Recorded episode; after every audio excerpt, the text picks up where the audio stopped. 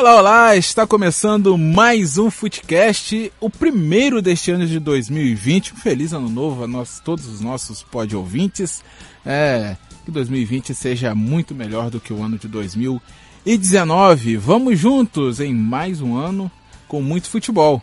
E nesse mundo do futebol, aqui no brasileiro, né, no, no Brasil, estamos no mercado da bola, momento mercado da bola e aí a gente vai falar sobre isso, mas também já tem competição acontecendo, que é a seletiva do Campeonato Carioca 2020. A gente também vai falar sobre seletiva nesse nosso Footcast. E a gente começa falando do americano na seletiva, que ganhou neste final de semana, tá vivo na competição, João Paulo Crespo. Feliz ano novo para você, tudo de bom.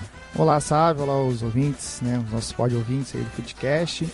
É, feliz ano novo para você também, sabe? A todos os nossos amigos aí que vão continuar acompanhando o podcast durante esse ano. E vamos começar falando do, do americano. Americano aí que começou mal, né? A gente até tinha comentado, né? Na derrota, né? Diante da portuguesa, fora de casa, na primeira rodada. No segundo, no segundo jogo, isso já jogando né, em Cardoso Moreira, né, sob seus domínios, o americano perdeu uma ótima oportunidade de vencer o América. O América chegou a ficar boa parte é, do jogo com um jogador a menos. O americano chegou a botar a bola na trave, mas não conseguiu tirar o zero do placar. Então foi, é, podemos dizer assim, dois pontos perdidos. E na terceira rodada, aconteceu nesse, nesse último fim de semana, né, o jogo foi no sábado, é, o americano venceu o Nova Iguaçu fora de casa, recuperando então os pontos perdidos é, nas duas primeiras rodadas, né? É, mais especificamente o, o, os dois pontos perdidos dentro de casa diante do América. E o americano conseguiu essa vitória heróica, né? O, porque o gol é, foi aos 56 minutos do segundo tempo.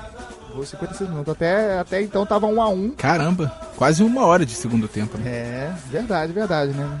Não sei exatamente o que houve para teve uma paralisação, não, não, sei o que, o que de fato aconteceu, mas é aquele famoso só termina quando alguém fizer um gol, né? É aquele é, dois minutos ou é, dois gols ou é, dois gols ou até ganhar, até ganhar, até ganhar ou até ganhar. Exatamente, exatamente, sabe? Mas o gol foi do Di Maria, gol do Di Maria, né? Que decretou essa vitória e a vitória foi importante para as pretensões, né? Do Alvinegro campista na, na seletiva americano ali que com empate chegaria aos dois pontos, dois pontos, né, uma, uma, uma pontuação bem abaixo aí dos nove possíveis e chega aos cinco, chegou aos cinco pontos, chega a estar na terceira colocação, na terceira colocação da seletiva, que é liderada pelo, pela portuguesa, né, pela portuguesa que estava ganhando até o finzinho, o América também conseguiu empatar, é, então portuguesa com sete Macaé com 6 pontos e Americano com 5. São os três mais,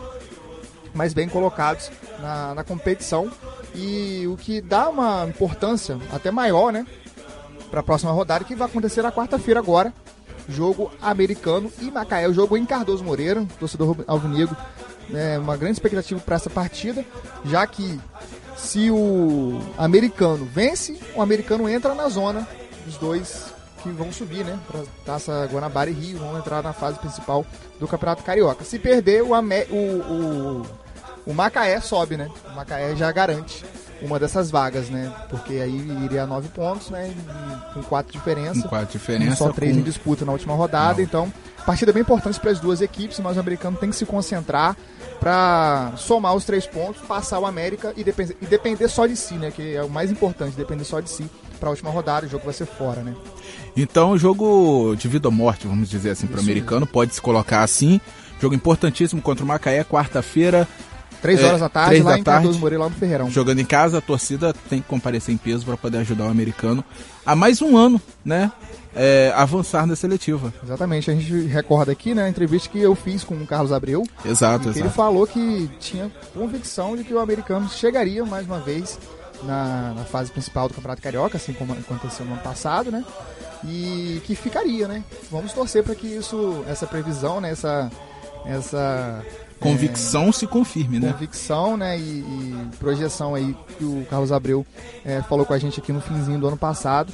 Isso se confirma. Está torcendo bastante para o americano é, subir e continuar, né? Que to, todos esperam isso, né? Sim, que sim. Ele, Todo mundo quer o, o campo de novo, né? Fique, exatamente. Né? Ele trouxe outras informações também bem importantes em relação ao CT, ao campo, né? Ao gramado que vai ser sintético. Trouxe aqui pra gente em primeira mão.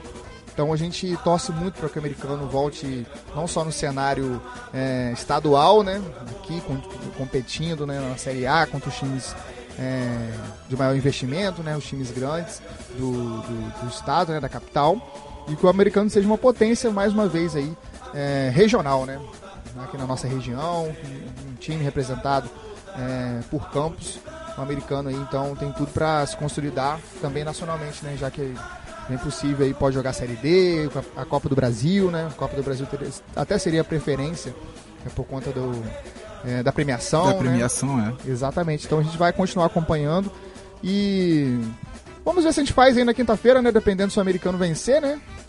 É, vamos torcer para o americano vencer, né? E na quinta-feira a gente traz aqui uma, um podcast um pouco mais curto falando aí do, do da seletiva, né? Que vai ter mais uma rodada desse meio de semana.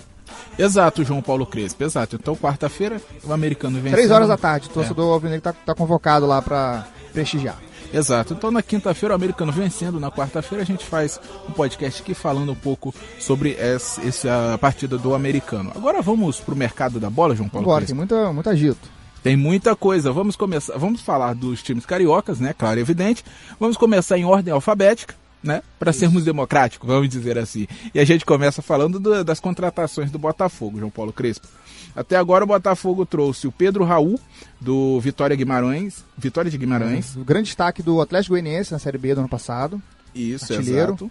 Guilherme Santos, ah, o, o Pedro Raul, atacante. Atacante, né? centroavante. É, o Pedro Raul é, Pedro Raul acabamos de falar, o Guilherme, Guilherme Santos, Santos lateral, lateral esquerdo. esquerdo da Tombense.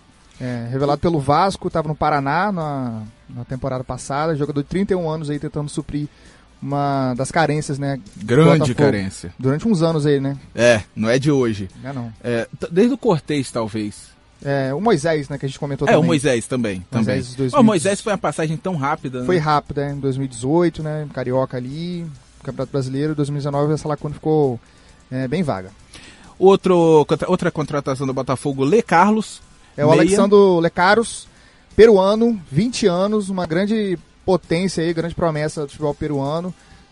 Estava é, no Real Garcilaso, jogou, jogou é, somente no, no, Peru.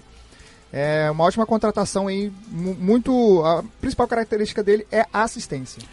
Muito bom que o Botafogo está precisando Você também. Tem que ter paciência, jogador novo, vindo do futebol sul-americano, vai entrar num, num sim, sim, sim. um futebol totalmente, totalmente diferente. diferente. Então, paciência aí, moldar ele no Campeonato Carioca para ele dar frutos é, durante o ano.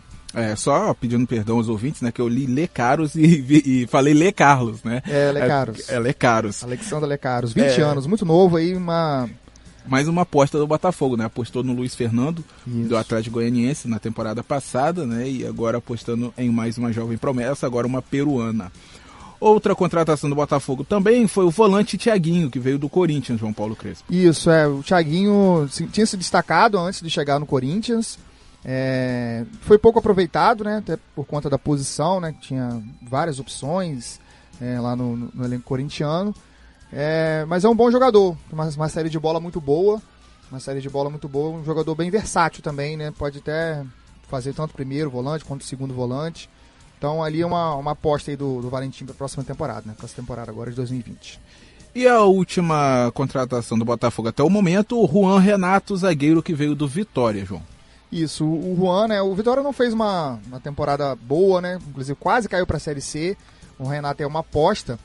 Do, o Vitória do... não vem bem desde quando foi rebaixado. Exatamente, né? né? Quase pra... caiu para C, acabou ficando ali na, nas últimas rodadas, acabou ficando, né? Vai jogar a Série B esse ano mais uma vez, então é uma aposta ali para uma posição que o Botafogo também está carente, né? Acredito que sim, sim, sim. O, o, Juan. Depois, desde que perdeu o Igor Rabelo, né? Na, é. na, verdade, desde que trocou o Igor Rabelo com o Atlético. O Gabriel que está é. em definição se ele continua ou não, o Atlético é, quer de volta, ele quer continuar no Botafogo, o João Carlos tem uma, uma idade avançada não, não, não joga todos ficar... os jogos por questão Exatamente. de lesão e cartões amarelos, né? Suspensão. É, e faltou uma contratação do Botafogo, o, o sabe? Você não citou aí, que é o Bruno Nazário, meio atacante. Ele estava no Atlético Paranaense, ele joga na Alemanha, no, no, no, time da Alemanha, que me fugiu o nome agora, mas é uma contratação por empréstimo, jogador muito novo e joga, joga de ponta. É, jogador muito rápido, se destacou aí é, em alguns jogos pelo Atlético Paranaense no ano passado. Muito Última bom. Então. contratação aí do Botafogo então foi foram ontem. seis nomes. É, é que aqui eu peguei, fez o apanhado de cinco dias atrás, né? É, foi Então- ontem. Foi ontem ou antes de ontem que o Botafogo acertou esse, esse empréstimo. Jogador muito novo, 25 anos.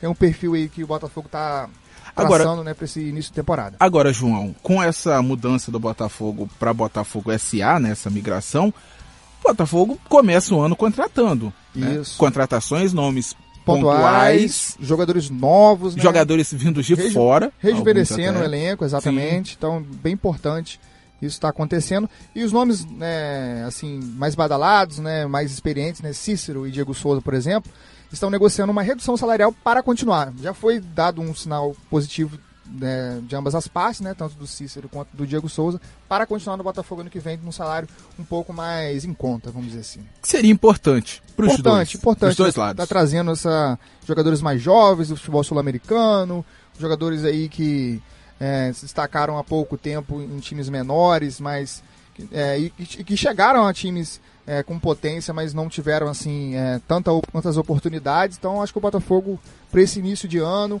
não vai estrear com o time titular, É, vai fazer a pré-temporada é, no, no Espírito Santo, vai fazer no Espírito Santo a temporada do Botafogo, a pré-temporada, e o time não entra, o time principal, né, no caso, não vai jogar a primeira rodada do Campeonato Carioca, que começa aí 18 e 19 de janeiro.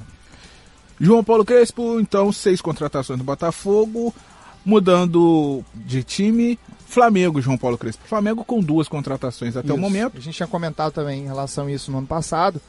Pedro Rocha, atacante Exato. ex-Cruzeiro, destacando aí é, pelo Grêmio, né, em 2016, campeão da Copa do Brasil. Jogador muito novo aí, uma, uma, uma posição que o Flamengo entende que pode ser ausência em muitos jogos, né, inclusive no meio de temporada, né, nesse começo de temporada, já que a Taça Guanabara, o Flamengo vai jogar com o time sub-20. Então, Pedro sim. Rocha já vai é, entrar com, esses, com esse time aí, né, pra, já que o time principal só vai se apresentar no dia 22 de janeiro ainda. Até para fazer um rodízio também. né? Exatamente, então um sub-20 com algumas mesclas ali de jogadores que forem é, entrando, né, contratando. Então Pedro Rocha atacante, uma, uma, uma boa opção aí que o Flamengo encontrou é, na para esse início de temporada. E o Gustavo Henrique, né, o, que é o outro, né, o Sábio. Exato, é o Zagueiro. zagueiro Gustavo Henrique, né, ex-Santos, que tava um impasse ali, Isso. acabou acertando com o Flamengo. Uma boa contratação Boa também. contratação, um jogador novo, se destacou muito bem no Campeonato Brasileiro, né? Com o Santos e contrato de quatro anos, né? Sim, sim, o Flamengo visando o futuro, no né? futuro, Você exato. coloca um contrato longo, uma multa alta, se ele, ele se saindo bem, o time que quiser contratar vai ter que encher os cofres do rubro-negro. Isso mesmo, é uma, uma visão aí é, olhando bem à frente.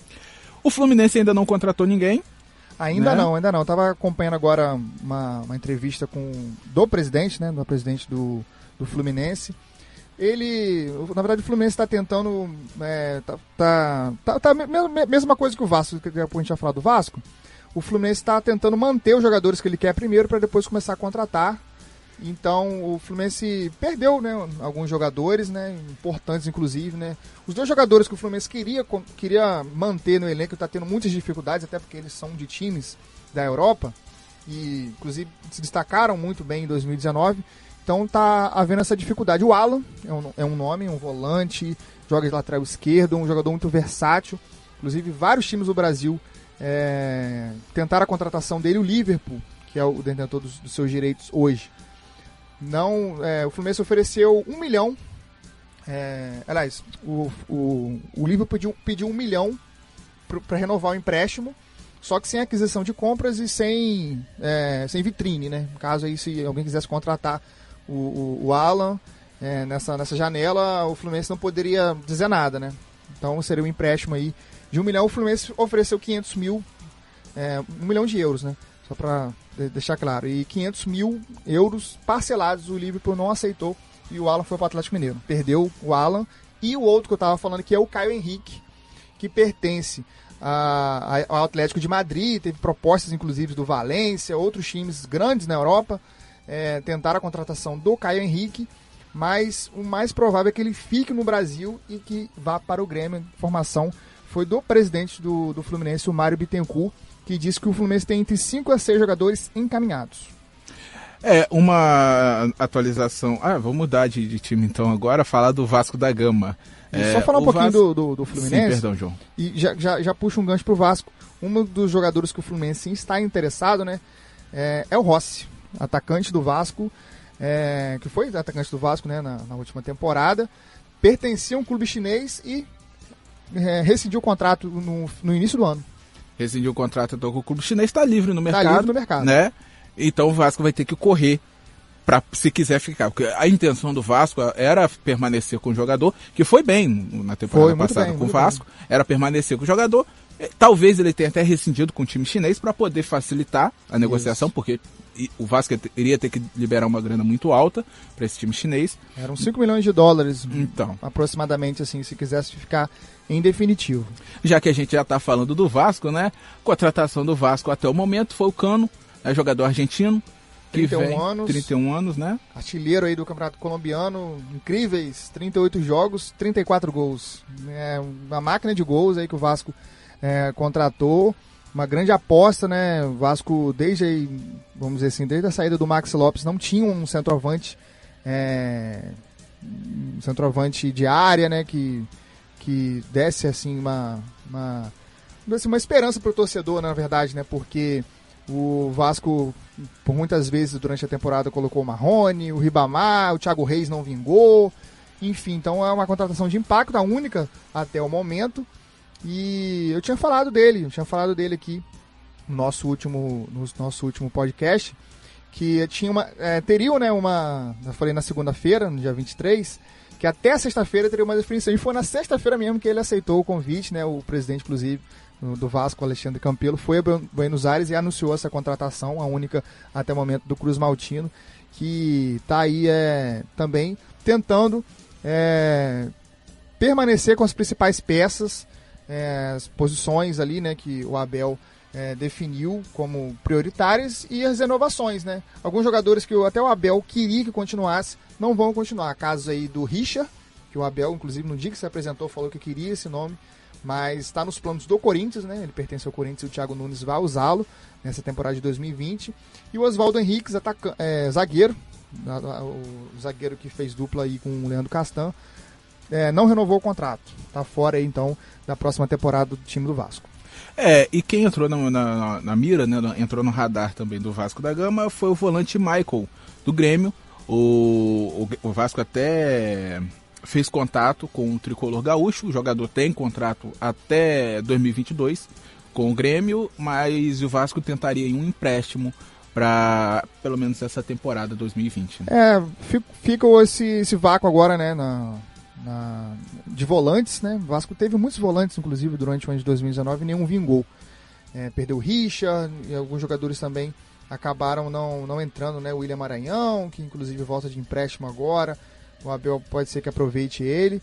Mas o Vasco ainda. Falei do Rossi. O Rossi tem muitas propostas. O empresário dele falou que ele tem 11 propostas no Brasil para continuar. Um deles é o Fluminense, que eu citei, Internacional. É, o Fluminense, inclusive, por conta do Odaí, é, é do Odaí, Odaí Helman, a, o técnico novo né, do Fluminense, que treinou o Rossi no Internacional no ano de 2017. Então pediu a contratação. É, o Corinthians pediu a contratação. Então são vários times que estão interessados aí na, na contratação do Rossi para essa temporada de 2020. O Vasco ficou de enviar uma proposta hoje, hoje, concreta, para ficar. Ele, numa entrevista é, recente, disse que faria de tudo para continuar no Vasco, mas o empresário disse que são muitas propostas é, pelo Rossi, né? Atlético Mineiro também é um dos interessados. Então, uma concorrência vai ser pesada, mas tem esse lado que o Rossi falou que a preferência é do Vasco, porque ele se identificou muito, né? É, se identificou muito rápido aí com a torcida. A torcida também gosta muito do Rossi.